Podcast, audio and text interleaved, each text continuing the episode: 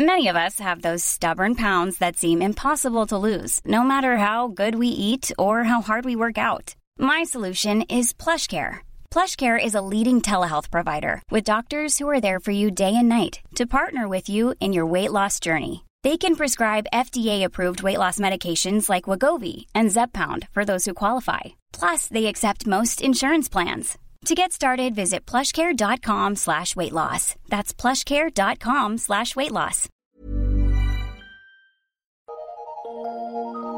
Eu sou Mário Persona e essas são as respostas que eu dei aos que me perguntaram sobre a Bíblia. Você escreveu e a sua dúvida é a dúvida clássica dos céticos, que alegam ser impossível fazer caber num navio milhões de espécies de seres vivos. O ponto é que o cálculo não pode ser feito em área, mas em volume. Se você fosse Noé, colocaria os pássaros no chão ou em poleiros? Colocaria o camundongo ao lado do elefante ou separados? Vamos lá. 462 mil metros cúbicos, que era o volume da arca descrita no livro de Gênesis. Isso equivale a 569 vagões de trem. De mais de um milhão das espécies catalogadas hoje, Noé não precisou se preocupar com as que vivem na água ou nos intestinos. Só de bichinhos aquáticos, como camarões e pulgas, pulgas d'água, são 836 mil espécies conhecidas. Quem calculou, chegou, alguém calculou isso e chegou ao número de 50 mil animais na arca. Lembre-se de que a maioria é menor do que um cão e o cão é contado como uma, uma, só espécie, independente do número de variantes. Você tem lobo, tem raposa, tem isso, tudo isso é um cão, porque é uma espécie. Uma espécie, não sei como é que chama, mas é uma espécie. Isso ocuparia 37% do volume da arca. Sobraria espaço.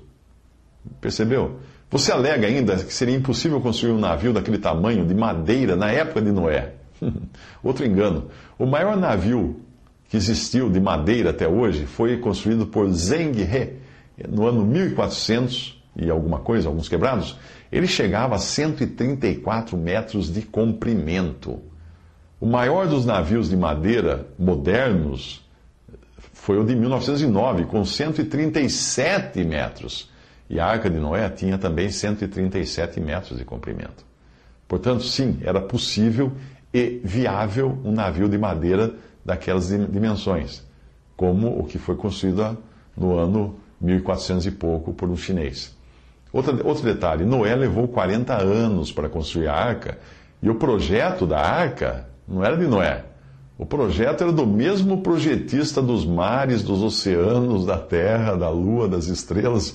Portanto, ele devia saber como um barco assim deveria ser construído para aguentar o tranco, não é mesmo? Assim fez Noé, conforme a tudo o que Deus lhe mandou, assim o fez, diz Gênesis 6,22. Tudo bem que o projeto era de um especialista, mas a construção ficou nas mãos de um amador, de um, de um armador amador, né? porque foi o primeiro navio, afinal, construído por Noé. O Titanic foi construído pelos maiores especialistas da sua época. E veja no que deu.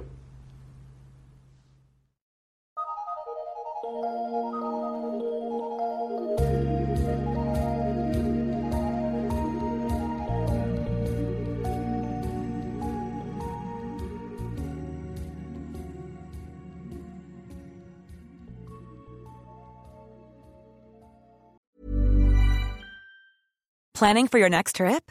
Elevate your travel style with Quince. Quince has all the jet setting essentials you'll want for your next getaway, like European linen, premium luggage options, buttery soft Italian leather bags, and so much more. And is all priced at 50 to 80% less than similar brands. Plus, Quince only works with factories that use safe and ethical manufacturing practices. Pack your bags with high-quality essentials you'll be wearing for vacations to come with Quince. Go to quince.com slash pack for free shipping and 365-day returns.